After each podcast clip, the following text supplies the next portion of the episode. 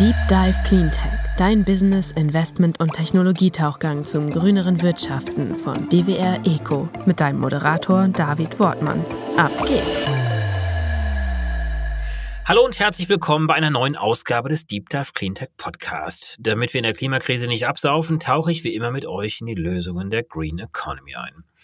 Und heute zum Thema Wagniskapital im Gebäudesektor mit dem Gründer und Managing Partner von PropTech One, Nikolas Samius. Grüß dich, Nico. Wie geht's dir? Hallo, David. Sehr, sehr gut. Sehr schön, dass ich auch da sein kann in deinem Podcast. Vielleicht die Eingangsfrage, die viele ja schon kennen, wirklich der Elevator Pitch in zwei, drei Sätzen. Wer bist du und was macht ihr eigentlich? Nikolas Samios, Gründer von PropTech One. Wir investieren in hoffentlich die besten PropTech Construction Tech Startups aus Europa und wir machen das seit drei, vier, fünf Jahren mittlerweile im zweiten Fonds und haben jetzt in 16, bald 17 Firmen investiert bis heute. Super. Dann fangen wir nochmal mit dem Begriff PropTech an. Was heißt denn überhaupt PropTech? Wie definiert ihr das Ganze? Wie grenzt ihr diesen Markt ab? Eine sehr gute Frage. Also als wir angefangen haben, gab es zum Beispiel diese Unterscheidung in PropTech und Construction Tech noch gar nicht. Ne? So, das war also alles, was irgendwie im weitesten Sinne die Immobilienwelt technologisch nach vorne bringt, ne? wenn man auf das Tech abstellt.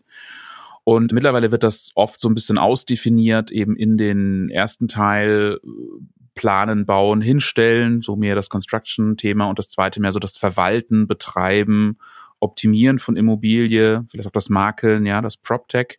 Wir schauen uns aber alles an, also von Materialtechnik über Datenbanken, über Dekarbonisierungsgeschichten, erneuerbare Energien, Energiespeicher, bla bla bla. Es muss eben aber nur einen Bezug haben zum Thema Immobilie. Ne? Also wenn jetzt einfach einer einen Elektroroller auf die Straße stellt, ist uns das zu wenig. Aber wenn du jetzt irgendwie ein Mobilitätskonzept machst, spezifisch für die Wohnungswirtschaft, die das eben jetzt überall in jeder Tiefgarage einbauen muss, dann könnte es schon Thema sein für uns. Ist denn für euch jetzt PropTech im engeren Sinne Wohnungswirtschaft oder ist, können das alle wirklich von Gebäuden sein? Also geht es auch um Gewerbeimmobilien, um jegliche Nutzung von Immobilien. Definitiv. Also der, im Immobiliensprech redet man da ja auch schon von Assetklassen. Ne? Also Wohnung ist was anderes als Büro, als Logistik, als Retail. Aber wir gucken da wirklich querbeet alles an und äh, auch im Prinzip die Infrastruktur so ein bisschen, die dazwischen ist. Was sind jetzt so die großen Treiber in diesem Geschäft? Jetzt mal quer durch alle Themen hindurch. Was treibt denn diesen Sektor an? Und danach können wir vielleicht mal so ein bisschen darüber sprechen, was sind denn so typische Anwendungsfelder auch? Das ist natürlich eine große Frage. Wenn man das versucht zu strukturieren und, und vielleicht in drei Schubladen packen möchte, würde ich das mal so versuchen. Das erste ist das ganze Thema, nennen wir es mal Basisdigitalisierung. Ähm, die Immobilienbranche ist eine klassischerweise eine Branche, die sehr digitalisierungsdatenfern war oder auch immer noch ist. Also das, was du jetzt, keine Ahnung, ne, denke an Handel, E-Commerce, Medien, Online-Medien und so weiter, da ist Digitalisierung jetzt kein Fremdwort mehr. Es gibt, scherzhaft sage ich immer in der Immobilienbranche, immer noch viele Entscheider, die lassen sich die E-Mails ausdrucken ne, von der Assistenz und arbeiten wirklich mit Papier. So, das gibt's wirklich noch. Und so sieht's eben auch teilweise aus. Ähm, größte Portfolien werden vielleicht aus dem Excel-Sheet gemacht. Okay, das ist schon digital, ja, aber es ist halt keine mhm. ordentliche Software dahinter. Pläne liegen im Keller und verstauben noch auf Papier etc. pp. Da muss einfach aufgeräumt werden. Das ist Nummer eins. Nummer zwei ähm, ist auf jeden Fall das Thema grüne Transformation. Auch ein soziales Element spielt damit. Ja, Immobilie ist da ja auch voll im Spannungsfeld. Denk an Gentrifizierung, steigende Mieten in der Stadt, ja, etc. pp.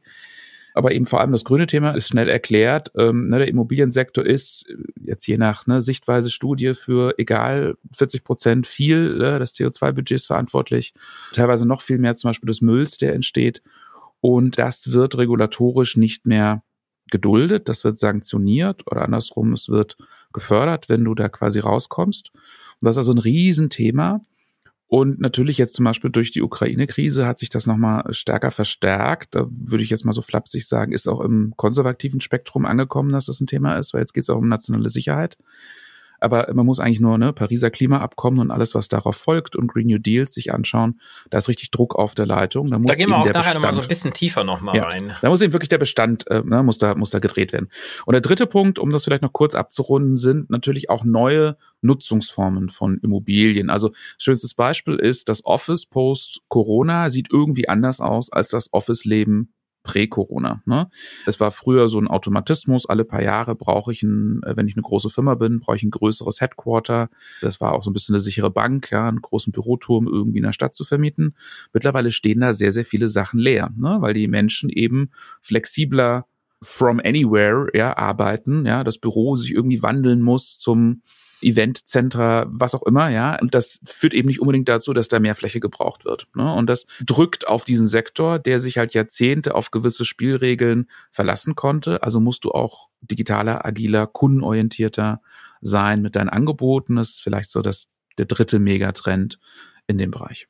Jetzt sind wir hier ein Cleantech-Podcast und alle da draußen, die mich auch ein wenig kennen, wissen natürlich, dass gerade das Thema Klimaschutz, Umweltschutz, Nachhaltigkeit mit all den ja, anverwandten Themen wie Energie, Mobilität und so natürlich hier besonders im Fokus auch stehen. Aber jetzt hast du diese drei Bereiche aufgezählt. Und ich könnte bei allen drei Bereichen sagen, dass sie eine große Dividende eigentlich hätten, wenn das Thema richtig gespielt wird. Eine Dividende, die sich positiv eben auf Klimaschutz und ja auch Nachhaltigkeit auszahlt. Denn Digitalisierung würde im Idealfall ja auch effizientere Prozesse bedeuten, neue Nutzungsformen, wie du jetzt angesprochen hast, würde natürlich auch im Idealfall bedeuten, dass existierende Gebäude oder auch neue Gebäude sehr viel effizienter genutzt werden. Das heißt, damit natürlich auch schlussendlich auch Baumaterialien eingespart werden, vielleicht sogar auch Wege eingespart werden, weil einfach die Logistik jetzt zwischen dem Zuhause und dem klassischen Arbeitsort dann anders gestaltet werden. Das würde ich jetzt einfach mal so sehen, dass du diese These wahrscheinlich auch mitteilen würdest, oder? Ja, natürlich. Also man kann sogar noch eins draufsetzen und kann sagen, zum Beispiel ohne diese Basisdigitalisierung schafft diese Industrie keine grüne Wende, ja, weil wenn du jetzt, also wir reden jetzt, sag ich mal, von einem großen institutionellen Gebäudeeigentümer, irgendeinen Fonds oder sowas, der soll jetzt eine Dekarbonisierungsroadmap eben aufstellen. Ja, okay, aber Schritt eins ist, er muss erstmal quasi Inventur machen im Prinzip. Was hat er da für Gebäude? Ja, was verbrauchen die für Energie? Was sind da für Systeme drin? Welcher Jahrgang sind die? Sind die richtig eingestellt? Wie laufen die? Bla, bla, bla, bla. Und es gibt viele Banalitäten, ja, mit denen du auch relativ schnell so Quick Wins machen kannst. Aber hast du keine aktuellen Daten, kannst du nicht planen, kannst du nicht arbeiten, ja. Regulierung erfordert mehr Daten, ja, mehr Offenlegen von Kennzahlen, mehr Offenlegen von Nachhaltigkeitsrisiken, brauchst du Daten für. Also sprich, Digitalisierung ist so ein bisschen die Basis von allem. Ne? Und natürlich bin ich total bei dir. Jeder Prozess, der Effizienz bringt, sei es auf der Baustelle oder sonst wo, äh, wird auch natürlich eine, eine quasi ESG Dividende mit haben, aber natürlich gibt es auch Themen, die ganz offensichtlich ne, also quasi grüne Themen sind, weil es halt da einfach direkt darum geht, Energie zu produzieren, Energie einzusparen, Emissionen zu reduzieren. Da ist die Schnittstelle dann zur Energiewirtschaft zum Beispiel jetzt einfach in dem Sinne ist natürlich dann da schon relativ groß. Ne? Also Solarzelle auf dem Dach logischerweise ist eben ein Thema, wo eine Immobilie unten drunter ist. Da ist der Bezug quasi physisch greifbar. Genau. Aber dann lass uns doch nochmal vielleicht so ein bisschen diesen gesamten Gebäudesektor vielleicht mit ein paar Zahlen und Daten nähern. Also wie greift ihr denn diesen Markt? Wie differenziert ihr ihn? Also wir haben ja gerade schon die ganzen Assetsklassen von dir gehört, aber gibt es da auch Euro-Volumina, die dem Ganzen entgegensetzt, die ihr beziffern könntet oder möglicherweise auch Sanierung Sanierungsraten, die aktuell passieren, die wahrscheinlich auch beschleunigt werden müssen, Neubauraten. Vielleicht kannst du das versuchen, nochmal so ein bisschen einzugrenzen. Ja, also du kannst im Prinzip, und das gilt nicht nur für Deutschland, das gilt eigentlich für jedes entwickelte Land weltweit, du kannst eigentlich überall sagen, also Sanierungsziele, die du schon angesprochen hast, genauso aber auch Neubauziele, zum Beispiel für bezahlbaren Wohnraum. Ja, das ist ja auch ein politisch heißes Thema, wo die Zahlen seit Menschheitsgedenken wahrscheinlich nicht erreicht werden. Das sind eben Vorgaben, die äh, ja fördern sollen, dass da was transformiert wird. Im Detail knarzt das dann aber ganz erheblich. Ne? Also Sanierungsquote würde ich mal sagen, sind wir wahrscheinlich Faktor drei, Faktor vier hinter dem, was wir irgendwie haben müssten, mehr oder weniger schon nach den alten Vorgaben. Ne? Und ich antizipiere, dass sich die also noch verstärken werden.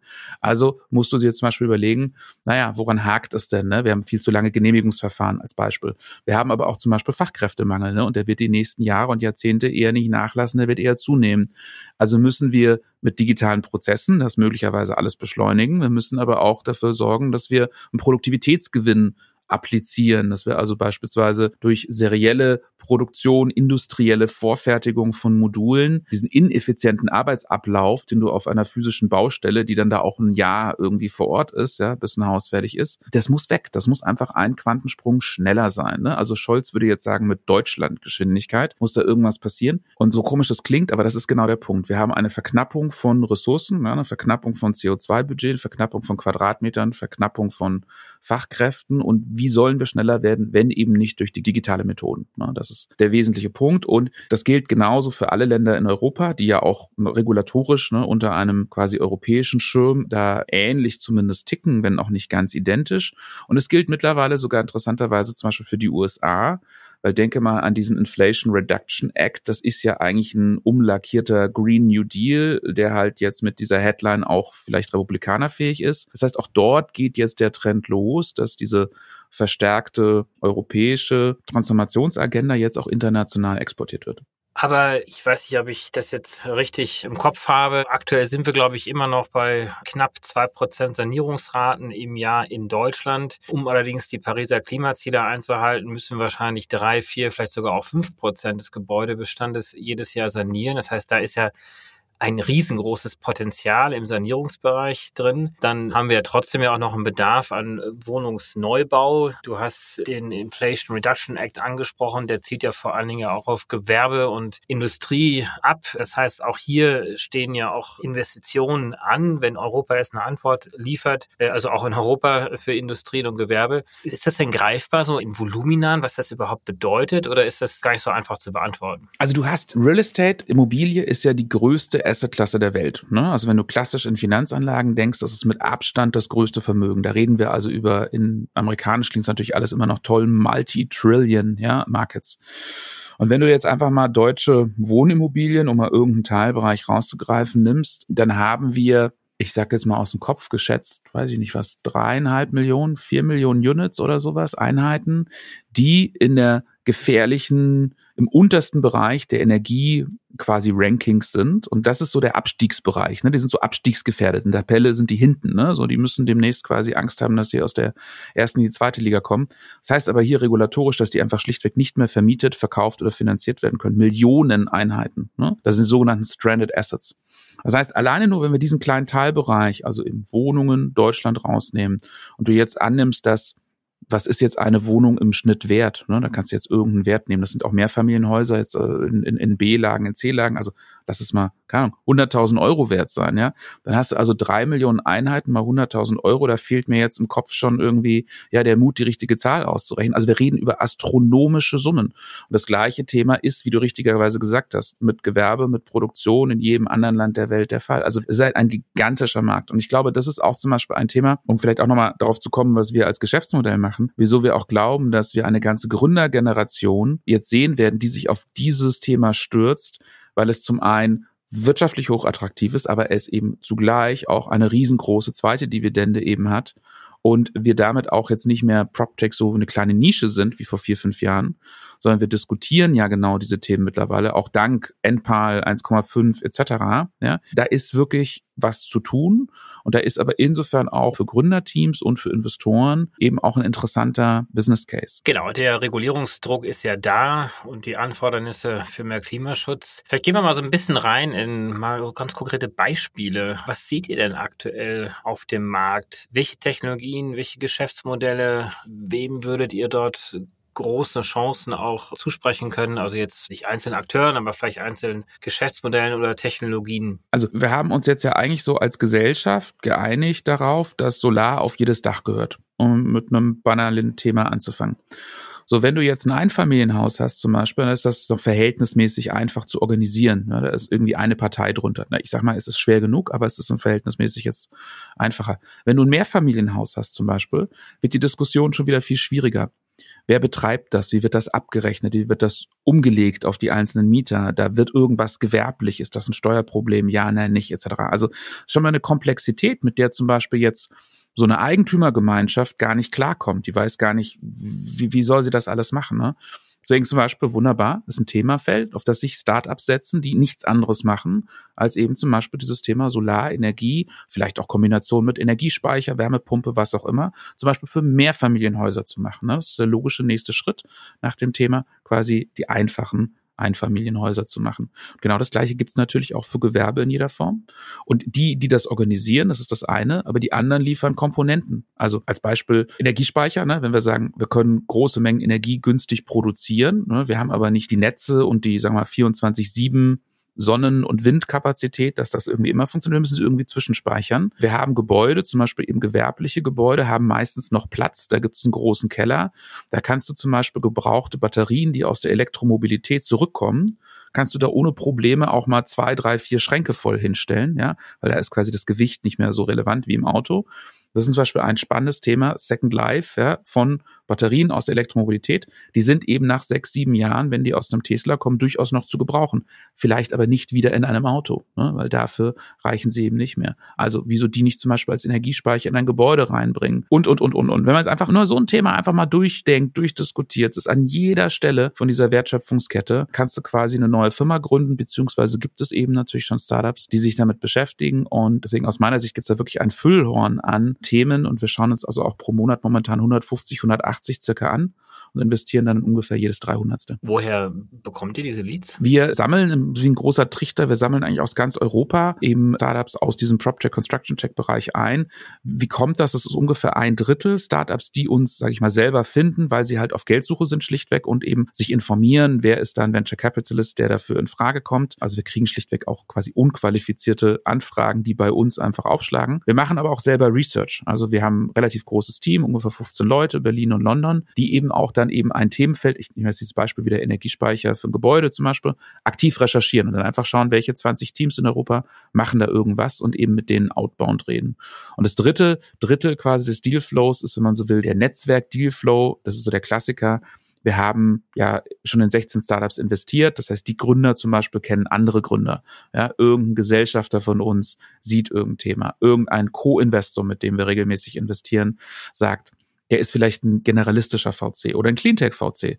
Der sagt, das ist ein super tolles Thema, aber diese immobilienwirtschaftliche Geschichte ist mir nicht ganz klar. Gibt es da eine Markteintrittsbarriere, die ich vielleicht nicht verstehe, ja, weil ich nicht Experte bin aus der Branche? Dann schauen wir uns so Themen gerne auch gemeinsam an. Das sind doch oft mit die, mit die schönsten Sachen, die man eben so im Netzwerk gemeinsam macht. Und so ist quasi, wenn du so willst, dieser sogenannte Dealflow eben strukturiert. Wenn du dir die Fondslandschaft anschaust, ist das dann genau dieser Vorteil auch, den ihr habt, als themenspezifischer Fonds dann tatsächlich einfach auch viel näher am Markt dran zu sein? Oder siehst du auch die Nachteile, die man ja vielleicht auch sehen könnte, dass es schlussendlich ja Investoren in Fonds wie bei euch jetzt erstmal sekundär ist, wo das Geld reinfließt, Hauptsache die Rendite ist hoch genug und äh, dass ein themenspezifischer Fonds dann möglicherweise zu sehr auch äh, in so Lock-in-Effekten drin ist ja. für bestimmte Industriethemen dann. Also das ist natürlich die normale Kritik, ja, die an solcher Vertical VC zu hören bekommt. Die wird aber nur geäußert von wie soll man sagen, nicht themenaffinen Investoren. Ne? Also wenn ein reiner Finanzanleger einfach jetzt einfach nur blank sagt, ich will die maximale Rendite haben oder vielleicht noch ne, ein bisschen besser, die Rendite aber ein bisschen nach ESG, SFDR 8, 9, was auch immer, zumindest mal einsortiert, aber so ansonsten agnostisch ist, ne, welche Industrie. Ja, okay, dann vielleicht sagt der, ihr seid mir zu spezifisch. Aber alle Gesellschafter, die wir haben, kommen aus der Mobilindustrie. Das sind alles Leute, die sagen, das ist ein Zusatzwert, dass wir uns mit diesem Thema so intensiv beschäftigen, dass wir eben vielleicht auch Startups im Portfolio haben, die für diese Gesellschafter eben auch was Gutes tun können, also die bei ihrer Transformationsagenda beschleunigen. Ja, deswegen haben wir, da kannst du dir fast vorstellen, wie so ein Club von innovationsaffinen Unternehmen, Unternehmern, ja, und quasi jungen und alten Unternehmern, äh, wenn du so willst, die wir da auf der Plattform irgendwie zusammenbringen. Und das macht dann auch wirklich tatsächlich richtig Spaß. Also das ist wirklich eben auch der Gag, dass wir eben nicht just another Cleantech VC sind oder just another Internet VC, ja, davon gibt es genug, ja, auch wirklich gute, ne? Da hätten wir jetzt nicht einfach noch als 95. da irgendwie starten müssen, aber in unserem ganz spezifischen Vertical, also in der Immobilienbranche, der Progressive, der Innovative zu sein, der die Brücke schlägt in diesen Transformationsbereich rein. Das ist unsere Positionierung und die ist dafür dann auch relativ unique. Wie bist du eigentlich zu dem Thema gekommen? Also vielleicht kannst du mal so ein bisschen was zur Gründung von PropTech erzählen. Wie kam es dazu? Auch vielleicht so ein bisschen auch mit einer persönlichen Geschichte verbunden. Gerne. Ich bin letztendlich ungelernter Garagengründer. Also ich habe sehr, sehr früh einfach schon eine Firma aufgebaut, parallel zum Abitur und bin dann hängen geblieben in dieser Startup-Szene. Und das erste Thema, mit dem ich mich halt beschäftigt habe, war mehr oder weniger Digitalisierung der Medienindustrie. Ja, das war so, als es losging ne, und wirklich aus Printzeitungen irgendwie Webseiten wurde. Und insofern habe ich also so ein, zwei Transformationsindustrien schon mitgemacht. Und im Laufe der Zeit fand ich eben dieses Thema Firmen finanzieren, die Deals machen, ja, also VC-Runden, M&A, Exit-Prozesse und so weiter, fand ich super spannend einfach und fand ich auch ehrlich gesagt spannender als eine Firma zu machen, ja, irgendwie acht Jahre lang und bin dann eben aus meinen operativen Sachen nach und nach raus und habe eine Firma gegründet, die ähm, wie so eine Boutique Corporate Finance Beratung eben Gründer und Investoren unterstützt hat in diesen ganzen Transaktionen. Und dadurch haben wir relativ viele Transaktionen betreut, sicherlich 100, 200 Geschichten gesehen und dann im Laufe dieser Zeit uns eben diese Gedanken gemacht, so, ja, wo könnte denn ein gutes Thema sein für einen eigenen ersten Fonds? Ne? Also deswegen technisch kann man sagen, ist PropTech 1 Fonds 1 ja unser ist ein First-Time-Fund, wenn du so willst. Ja, ist ein Team, was das zum ersten Mal so gemacht hat. Wir haben aber vorher in verschiedenen Mandaten eben schon viele, viele Transaktionen und Vermögen betreut. Ne? Und jetzt kommt eben die Frage zu der, warum haben wir PropTech gemacht? Ne? Wir haben uns äh, 2017, 18 wirklich so in unserer Initiatorengruppe zusammengesetzt und gesagt, also Vertical VC, das hatten wir gesetzt. Ja, wir wollten ein Spezialist sein. Das war unsere These, dass das einfach in einer professionalisierenden Venture Capital Welt auch jetzt langsam in Europa einfach Sinn macht. Und wir haben uns aber verschiedene Thesen angeschaut, verschiedene Themen angeschaut. Und eben Digitalisierung der Immobilienwirtschaft hat halt aus diesen vielleicht vorher auch schon genannten Gründen halt gewonnen. Größte erste Klasse der Welt unglaublich weit hinten, ja, extremer Aufholbedarf, erkennbar, dass dort eben die Regulierung demnächst richtig quasi beißen wird. Und was wir auch gesehen haben damals, ist, dass es in Amerika die ersten professionellen Fonds dafür eben gab, in Europa aber im Prinzip noch keine. Ne? Also es, es war einfach auch eine Opportunity da, hier einer der ersten zu sein, der ein solches Modell eben aufzieht und auch mit einem ja, hohen qualitativen Anspruch, viele Daten generieren, wirklich eine, eine Top-Betreuung dieser Startups zu machen, ja, möglichst irgendwie beste Scores quasi zu kriegen von allen. So haben wir das aufgesetzt und dann eben einfach Schritt für Schritt größer gemacht. Ne? Also als kleines Startup gestartet, so mehr oder weniger. Und jetzt eben mit dem zweiten Fonds, der ist ungefähr 100 Millionen groß, ja. Eine okaye Größenordnung ne? für eben so einen deutschen oder europäischen VC. Genau, das Announcement habt ihr ja gerade erst gemacht für den zweiten Fonds. Und der Transparenz halber sollten wir auch dazu erwähnen, dass ich einen Mini-Beitrag auch noch habe dazu beitragen können als Investor und bin auch als Venture-Partner mit dabei. Was ist denn überhaupt so ein Venture-Partner? Kann man das mir mal schon erklären, Nico? Ja, Venture-Partner sind tatsächlich erstmal, du hast es richtig schon gesagt, sind auch Investoren im Fonds, haben also auch Skin in the Game. Das ist uns sehr wichtig. Also wir wollen nicht einfach irgendwelche Makler quasi haben, die jetzt sagen, da ist ein tolles Startup, ja, geh da mal rein und die kriegen eine Provision, sondern es sollen Leute sein, die wie wir, also wir sind selber auch hoch investiert, ja, in der Struktur dabei sind. Das, das ist natürlich super. Und Venture-Partner unterstützen uns bei der Identifikation von interessanten Themenfeldern, interessanten Firmen, helfen uns auch mal bei einer Due Diligence, also der Prüfung eines Unternehmens zum Beispiel, oder Post-Investment. Da geht ja die Arbeit eigentlich erst los, sage ich immer. Wenn wir mit dem Portfolio arbeiten, geht es natürlich auch darum, diese Startups zu unterstützen, denen und den Hilfestellung zu geben, wie sie ihren, ihren Weg vielleicht beschleunigen können oder wie sie auch so die typischen Fettnäpfe im Unternehmerlebenszyklus, wie sie die halt auch aus dem Weg räumen können. Ne? Weil also alles, was so schief geht, sage ich mal, haben wir natürlich schon sehr oft gesehen, ne? weil es gehen ehrlich gesagt immer die gleichen Sachen schief, ja, auch branchenübergreifend. Aber dann lass uns doch mal all denjenigen, die hier zuhören und darüber nachdenken, ein PropTech-Unternehmen zu gründen, vielleicht sogar einen schon gegründet haben und auf der Suche sind nach Investoren, dem mal zu erklären, was macht denn überhaupt ein guter Pitch euch gegenüber aus? Und wie wählt ihr aus, nach welchen Kriterien? Eine super Frage, ja, eine Riesenfrage. Müssen wir mal gucken, wie viele Stunden Zeit wir jetzt haben. ein Pitch, bitte schön jetzt. In Kurzform. Ich würde immer sagen, dass es darum geht, ein Problem zu lösen, was groß genug ist, attraktiv genug ist, wirtschaftlich attraktiv genug ist, auch dass es gelöst werden will. Ja, wenn ich in einer ganz kleinen putzigen Nische unterwegs bin, ist das nett, aber es ist dann wahrscheinlich kein Venture Capital Case. Warum? Komme ich der zweite Punkt. Wie denken wir? Wir schauen eigentlich immer auf das Thema und sagen, also in gewissen natürlich auch ESG-Leitplanken, aber wir sagen am Ende des Tages wirtschaftlich ist das Potenzial da als Beispiel, dass wir Faktor 10 das Geld zurückbekommen. Ne, das wäre so typisches Frühphasenthema. Warum? Weil es gibt ein inhärent großes Risiko. Ne? X Prozent dieser Firmen fallen halt einfach aus. Das ist normal, das ist auch nicht schlimm. Aber dementsprechend müssen quasi die anderen Firmen in so einem Portfolio die Rendite reinholen, damit das Ganze wirtschaftlich Sinn macht. Und jetzt kannst du dir, allein wenn du das im Hinterkopf hast, dann, dann ergeben sich alle anderen Fragen. Ist dieses Geschäftsmodell hochskalierbar? Ja, das ist es in der Regel nur, wenn es einen technischen Kern hat. Wenn du jetzt physisch irgendwie einfach nur weiß ich nicht was, Untervermietung von Wohnungen machst, ja, also Coworking Spaces zum Beispiel, schönes Beispiel. Coworking Spaces der ersten Generation machen eigentlich nur Untervermietung, ja. WeWork stellt Fruchtsaft dahin oder Fruchtwasser und irgendwie Möbel, die man jetzt mittlerweile nicht mehr sehen kann nach zehn Jahren. Und sind eigentlich nur Untervermieter. Das ist eigentlich kein technologischer Case. Ja, da gibt es nichts, keine IPA, nichts, was wirklich groß skaliert. Deswegen hätten wir zum Beispiel gesagt, WeWork ist kein PropTech. Ne? So, das ist zu wenig. Du musst eine Software haben, eine Hardware haben, ein Patent haben, wirklich irgendwas Innovatives. Und dann ist es die zweite Frage natürlich. Die allermeisten Themen gehen nun mal kaputt an der Execution. Ist das Team in der Lage, wenn du so willst, die PS auf die Straße zu bringen, um so ein Ding wirklich groß zu machen. Und das ist eine Mischung aus Vertriebskompetenz, aus natürlich der Produktentwicklung, ja, äh, spezifischer Ahnung der Industrie, bla bla bla, der ganze Zyklus. Das ist also eine sehr gesamtheitliche Geschichte. Und wir müssen einfach jetzt, wenn wir uns also ein Thema und ein Team anschauen, zu der Erkenntnis kommen, dass bei der aufgerufenen Bewertung, ja, das Team sagt einfach frech, sie sind 10 Millionen wert, ne, da gibt's jetzt kein Gutachten für wenn wir da jetzt als Beispiel eine Million investieren, dass die, der Firmenwert irgendwann 100 Millionen, 150 Millionen ist und wir quasi Faktor 10 das Geld zurückbekommen können. Und wie gesagt, zusätzlich muss es gewisse ESG-Kriterien erfüllen. So, das ist, das ist in Kurzform die Fragestellung. Also wie sieht der beste Pitch aus? Das geht schon mal damit los, dass die Wahrscheinlichkeit statistisch, das haben viele VCs schon ermittelt, zum Deal zu kommen, ist immer versuch eine warme Intro dir zu bauen, ja, über einen Portfolio-Founder, über den Venture-Partner, über irgendwie der schon dabei ist, logischerweise. Aber es muss eben groß genug sein. Wir müssen Vertrauen entwickeln, dass es dieses Wachstum gibt. Ne?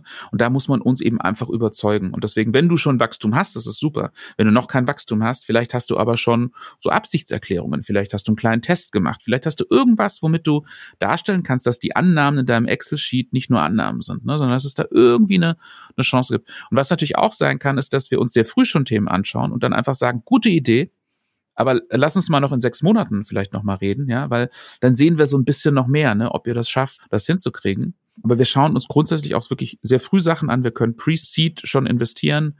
Wir können aus dem zweiten Fonds, vielleicht auch eine wichtige Info, so bis zu acht Millionen investieren pro Firma über mehrere Stages. Wie viele Stages macht ihr da üblicherweise dann? Vielleicht drei oder so im Schnitt, ja. Aber das ist nicht, das ist nicht hart festgeschrieben. Also wir sind auch grundsätzlich, wir sind ein sehr, wenn du so willst, unternehmerisches Konstrukt, ja. Es gibt jetzt nicht die Regel, wir müssen mindestens x Prozent an der Firma haben, zum Beispiel. Weil mir noch nie einer erklären konnte, wieso genau diese Zahl und nicht irgendwie zehn Prozent mehr oder weniger. Ne? Ver Verstehe ich nicht, ja. Ich will einfach, dass die Firma funktioniert, dass der Unternehmenszweck erreicht wird, dass dieses Team Erfolg hat. Daraufhin optimieren wir die Cases. Ne? Wir suchen auch zum Beispiel Co-Investoren aus, danach, wer kann was beitragen zur Party? Ja? Wer hat hoffentlich noch so einen Mehrwert, damit eben die Wahrscheinlichkeit steigt, dass dieses Thema fliegt. Ne? Also darauf ist alles ausgerichtet und da sind wir insofern sehr pragmatisch und können halt auch die Unternehmen hoffentlich Post-Investment ja eben gut unterstützen. Zum Beispiel Intros natürlich zu den ganzen Kunden. Wir haben 40, 50 Gesellschafter aus der Immobilienindustrie. Nicht jeder ist da ein potenzieller Kunde, aber doch ein paar in der Regel schon. Wir sind sehr hilfreich bei Folgefinanzierungsrunden, nicht nur, weil wir selber nochmal zwei, dreimal weiter investieren können, sondern weil wir nachweislich einfach da sehr viel Netzwerk auch aktivieren können, damit größere Folgerunden eben stattfinden, auch transatlantische Themen oder, oder, oder. Ja, ich glaube, wir sind ganz gut vernetzt, was eben ne, PR, Politik, was weiß ich was angeht. Also wir geben uns da einfach viel Mühe damit die Firmen zum Erfolg kommen und schauen uns gerne alles an. Das ist das Versprechen an die Startups. Welches Versprechen gibt ihr denn den Investoren? Ja, ein Venture Capital Fonds ist natürlich im Kern ein kapitalistisches Konstrukt. Das heißt, er muss eine Finanzrendite erwirtschaften. Das ganze Thema wird ein bisschen eben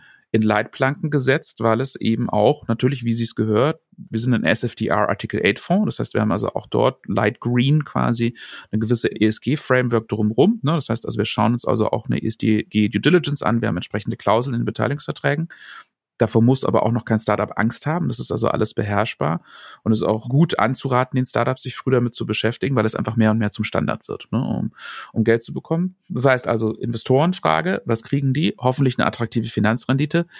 Was ist jetzt eine attraktive Finanzrendite? Das hängt so ein bisschen davon ab, bist du gerade im Niedrigzinsumfeld oder irgendwie im Hochzinsumfeld. Jetzt gehen die Zinsen ein bisschen hoch. Das heißt jetzt, unsere Gesellschafter sind wahrscheinlich enttäuscht, wenn wir denen jetzt nur sechs Prozent irgendwie Zins pro Jahr ne, liefern. Ja, das wäre ein bisschen wenig für eine Hochrisikogeschichte. Deswegen, was macht ein guter Fonds in Deutschland, in Europa? 15 Prozent, 20 Prozent, ja, da, so in die Richtung wird man sicherlich schielen. Garantieren kann es natürlich niemand. Ne? Zusätzlich bekommst du aber eben eine, wenn du so willst, intellektuelle oder strategische Rendite als Gesellschafter, weil wir eben diese Sammelstelle sind für diese ganzen tollen Startups, ja, weil wir uns eben 3000 angeschaut haben, weil wir eben versuchen, die Leute zu connecten, ja, auch durchaus Leute, wo wir nicht investiert haben. Ne? Also wenn ein Gesellschafter sagt, ich suche gerade eine Lösung für Problem XYZ, ja klar, dann können wir doch gerne empfehlen, dass wir da im letzten Jahr fünf Startups gesehen haben, die da vielleicht drauf passen und können da eine Intro machen. Also das ist, das ist nochmal diese Sherpa-Funktion oder diese Inspirationsfunktion, die wir quasi kostenlos auch mitliefern. Wir, wir haben kein Beratungsgeschäftsmodell, wir schreiben da keine Tagessätze auf, sondern jemand, der eben als Gesellschafter bei uns dabei ist, hoffentlich wird durch uns nochmal in seiner Transformation gefördert. Aber wir sind eben Profit Center. Ne? Wir sind nicht McKinsey und stellen einfach eine Rechnung dafür, sondern wir geben das Geld mit einer hoffentlich attraktiven Rendite auch zurück. Wann endet der erste Fonds und wann der zweite? Wann können wir also erste Ergebnisse sehen? Also ein Venture-Fonds läuft so typischerweise acht plus zwei Jahre oder sowas, das ist so meistens die Regellaufzeit, und hat drei, vier Jahre Erstinvestitionsphase und in diesen ersten Jahren wird das Portfolio aufgebaut. Dann ist quasi das Shot zu und dann wird nur noch in diesem Portfolio punktuell nachinvestiert und dann übernimmt meistens ein zweiter Fonds das ist genau das, was bei uns jetzt zum Jahreswechsel passiert ist. Der investiert dann wieder in 15, 20 neue Firmen. Ne? Und genauso ist es. Wir haben also jetzt quasi vier Jahre Erstinvestitionsphase vor eins hinter uns, 16 Investments gemacht, ein 17. kommt vielleicht noch. Was sind das für Themen so? Einfach mal um so einen Überblick zu geben. Also wie ich vorhin gesagt habe, von Basisdigitalisierung, also ZB, wir sind in einer Firma investiert, zum Beispiel, nehme ich gerne als Beispiel, weil es so ein plakatives Ding ist, die macht Digitalisierung von Fahrstuhlwartung, Aufzugwartung. Das klingt banal, aber Aufzüge sind in jeder Immobilie Painpoint. Ja?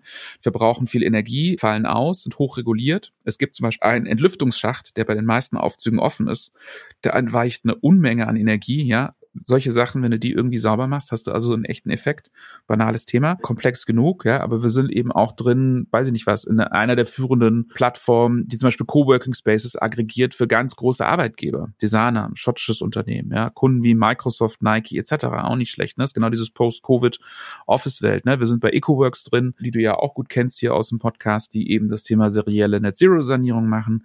Wir sind bei 42 Watt zum Beispiel drin. Ich glaube, die waren bei dir auch schon unterwegs. Stimmt, da waren ja schon einige hier. Genau, die sich mehr eben so ein bisschen Konsumentenmarketing-mäßig damit beschäftigen und so weiter. Ne? Also wie gesagt, 16, 16, 17 Firmen sind das jetzt. Und aus dem zweiten Fonds geht's gerade los. Also wir sind jetzt gerade as we speak dabei, die ersten Termsheets quasi für die Erstinvestments dort rauszugeben. Und deswegen kannst du dir so vorstellen, so ein Fondsjahrgang, ne, der ist dann eben ein paar Jahre in dieser Aufbauphase, dann quasi pflegst und hegst du und irgendwann kommen natürlich dann die Veräußerungen und so legt man eben alle drei bis vier Jahre einfach einen neuen Fondsjahrgang der gleichen Strategie im Prinzip auf. Ne? Deswegen ist der zweite Fonds auch nicht anders als der erste. Also für Fonds 2 zumindest können wir jetzt den Aufruf starten. All diejenigen, die interessante Geschäftsmodelle und Technologien und Startups haben, sich gerne auch am PropTech wenden. Ihr seid wie am besten zu erreichen? Über die Homepage, LinkedIn, was ist da euer Weg? Also wir versuchen natürlich brav alles einzusammeln über alle Wege, aber das Einfachste, wenn man es uns einfach machen will, geht man auf die Webseite, da ist so eine kleine Typeform-Geschichte und kann dir die Sache eingeben. Also Webseite ist ptziffer1.vc zum Beispiel und gibt noch x andere Domains. Aber man kann uns auch auf LinkedIn anschreiben, man kann auch einer Person eine E-Mail schreiben, man kann uns persönlich treffen auf quasi allen Events, die es so gibt in der Szene, ist überhaupt kein Problem. Wir sind interessiert an allem und geben uns redlich Mühe. Ja, das ist natürlich bei der Menge an Themen schaffen wir es vielleicht nicht jedes Mal, aber eben auch zügig eine sinnvolle Antwort zu geben. Investoren, für die seid ihr auch noch offen für den zweiten Fonds? Gerne. Wir haben eben vor allem Investoren gerne, die eben auch mit uns ein bisschen interagieren, also die auch ihr Herz ausschütten quasi, was ihre Pain Points, was ihre Agenda eben ist, weil dann können wir zum einen ein bisschen mehr Mehrwert bringen, aber wir lernen dadurch auch unglaublich viel. Ne? Wir haben Gesellschafter bei uns, Investoren bei uns, das sind Real Estate Banken, das sind Developer, das sind Bestandshalter, das sind Facility Manager, das sind Makler, das sind was weiß ich was, die ganze Wertschöpfungskette. Und wenn du halt mit denen redest und zuhörst, lernst du halt, naja, was, was, was sind deren Probleme? Ne? Wo, wo hakt es quasi? Und dementsprechend freuen wir uns also über alle Gesellschafter, die eben auch selber ein bisschen Austausch da mitmachen wollen, die quasi ein bisschen Teil der Community werden wollen und das auch zunehmend auch international, das muss man auch dazu sagen. Also wir sind als deutschsprachiges Team gestartet. Wir sind mittlerweile in Berlin und London ansässig, sind aber in ganz Europa aktiv, haben also auch schon Investments gemacht im französischsprachigen Bereich. Wir sind jetzt gerade in den Nordics dran. Und deswegen freut es uns natürlich auch, wenn wir internationale Investoren gewinnen, weil die natürlich nochmal das Netzwerk, das kollektive Wissen quasi nochmal bereichern. Nico, wunderbar. Haben wir ein Thema ausgelassen, was dir jetzt wichtig wäre? Ich glaube, das Einzige, was man noch erwähnen könnte, ist, dass Venture Capital natürlich auch jetzt, also neben dem ESG-Aspekt, ja auch nochmal einen interessanten Aspekt hat, so für Standort Deutschland, was exportieren wir eigentlich in der Zukunft? Ne? Also genau diese Risikoinvestition brauchst du am Anfang, um neue Innovationen zu schaffen, die uns hoffentlich auch hier den Wohlstand sichert. Und da ist eben leider das deutschsprachige Europa halt noch ein bisschen hinterher. Ne? Da hat Amerika eine deutlich stärkere Kultur. Und das ist, glaube ich, auch nochmal so ein Aspekt, je mehr wir hier finanzieren, auch in späteren Phasen hier finanzieren, je mehr Wertschöpfung bleibt auch hier, je mehr Geld wird recycelt, ja, kommt wieder ins Ökosystem. Also das ist noch so ein, wenn du so willst, Nebenthema, wo ich auch in vielen Verbänden und so aktiv bin, um diese ja, Eigenkapitalkultur hier eben auch so ein bisschen zu fördern. Ich glaube, das ist also auch noch so ein Ding, was uns allen so ein bisschen am Herz liegen sollte. Wunderbar. Ganz, ganz herzlichen Dank für dieses tolle Gespräch, diesen Rundumschlag. Ihr seid zu finden, wie gesagt, auf eurer Homepage über LinkedIn. Und wir können einfach alle nur ermuntern, sich diesem spannenden Sektor auch etwas sich genauer anzuschauen. Da liegen große Aufgaben, demzufolge auch große, große Marktchancen auf dem Weg in die Zukunft. Und bis bald, Nico. Ganz lieben Dank fürs Gespräch. Bye, bye. Ciao. Zeit zum Auftauchen. Wir hoffen, dir hat's gefallen. Wenn's so ist, würden wir uns sehr über eine positive Bewertung und dein Abo freuen. Und falls du noch tiefer ins Thema eintauchen möchtest oder Kontakt zu unseren GesprächspartnerInnen suchst, kannst du dich über www.dwr-eco.com ganz einfach bei uns melden. Dieser Podcast wird von DWR Eco produziert, deiner internationalen Cleantech-Beratung für Markt- und Geschäftsstrategien, Politik, PR und Kommunikation.